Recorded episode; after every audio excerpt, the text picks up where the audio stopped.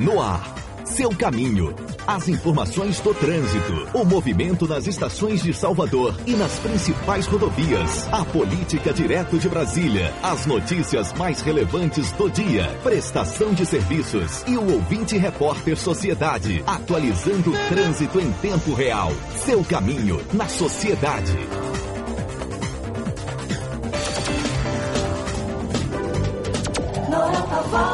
Seu caminho. Entrevista.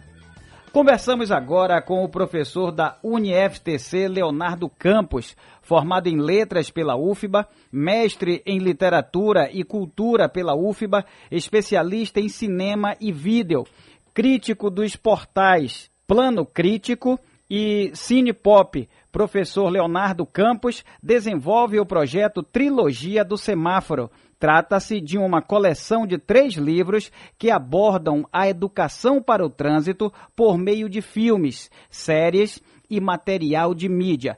Professor, boa noite. Como é que o senhor entende que é o trânsito de Salvador? Olha só, o trânsito de Salvador ele é uma representação de outros outras instâncias de mobilidade urbana é, a nível mundial. Né? Salvador é uma grande metrópole, é uma metrópole em constante desenvolvimento e como parte desse desenvolvimento, nós sabemos que, por mais que tenhamos projetos, campanhas, é, a Transalvador mesmo tem diversos projetos de educação que são assim formidáveis, mas ainda assim a preocupação dos órgãos, da, da fiscalização, da engenharia e do processo de educação, ele é constante porque a gente está o tempo inteiro ali lidando com o fator humano, né? São os seres humanos que desenvolvem, né? O, as relações de trânsito, de mobilidade diariamente. Professor, é, desde pequeno eu escuto dizer que a cidade de Salvador não foi planejada.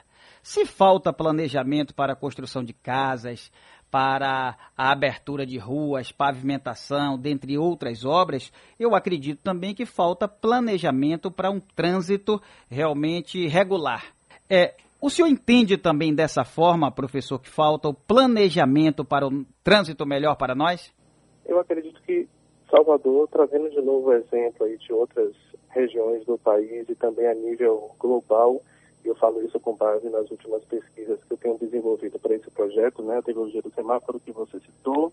É uma cidade, uma capital como qualquer outra e que também passa por esse processo de desenvolvimento que vai, na, vai de, de encontro aí também ao fator humano, né, as pessoas que constroem de maneira irregular, a, a falta também de cuidado no processo de, de manutenção da, do, das construções né, que são feitas pelos órgãos, né, é, pelo Estado, município também, prefeitura. Eu acredito que Salvador, de fato, tem algumas vias que são assim problemáticas por conta do, do, da falta de planejamento urbano em algumas regiões, principalmente as regiões mais periféricas. Eu sou um, uma pessoa que morou em bairros populares durante toda a vida. Eu não sou engenheiro, desde já deixando claro, de tráfego, né? eu não sou especialista nessa questão, mas como cidadão, como ser humano crítico, eu observo que a gente tem um desenvolvimento melhor em, regiões mais sofisticadas da cidade e nas regiões mais periféricas a gente tem a constante falta de cuidado. Isso aí não é Salvador apenas, isso aí é a nível global. Eu que sou nascido e criado em Paripe, sempre passei pela Avenida Suburbana e a cada momento o trânsito vai ficando pior, porque aumenta o número de pessoas, aumenta o número de carros, mesmo com alguns programas, alguns trabalhos desenvolvidos pela Transalvador, a gente percebe que o tempo vai passando e o trânsito vai ficando mais perigoso. Como é que o senhor entende, professor, a educação para o trânsito dentro da escola?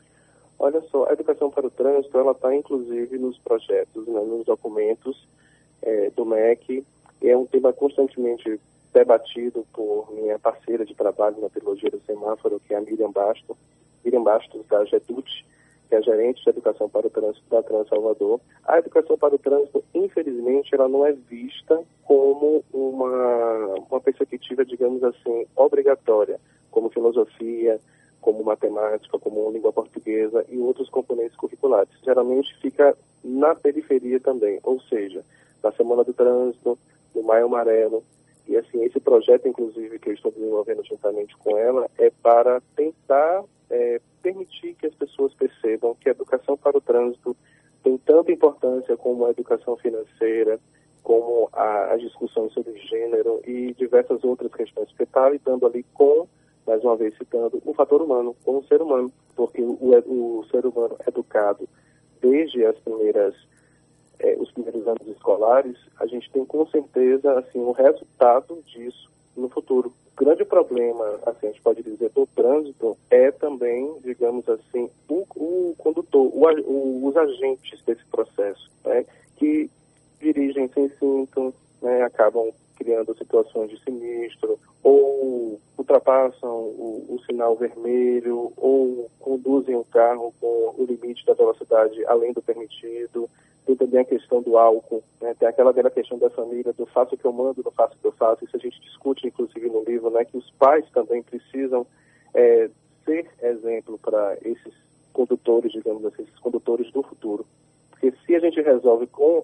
Nós temos a, toda a tríade, né? Tem a fiscalização, tem a engenharia, tem a educação, não querendo colocar é, protagonismo na educação, mas vou puxar para o meu lado, né? Porque é o lado que de fato eu estou me especializando agora com a publicação desse livro para o ano que vem, que é justamente com a educação a gente consegue driblar os problemas e facilitar todos os processos que estão conectados com a parte de engenharia e a parte de fiscalização. Professor, para a gente fechar, fale um pouquinho sobre o projeto Trilogia do Semáforo. É, são três unidades. O primeiro livro é o PARE, que é relacionado com o vermelho.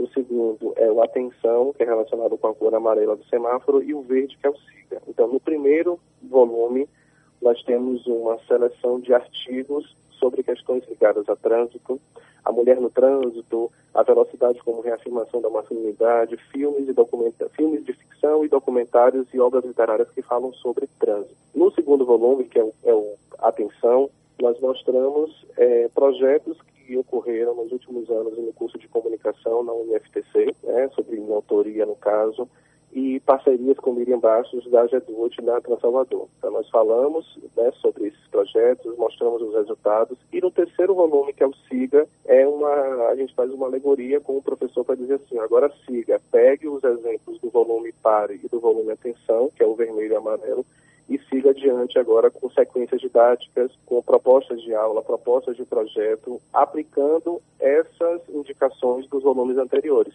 Obrigado, professor. Um forte abraço e boa noite. Boa noite. Seu caminho na sociedade.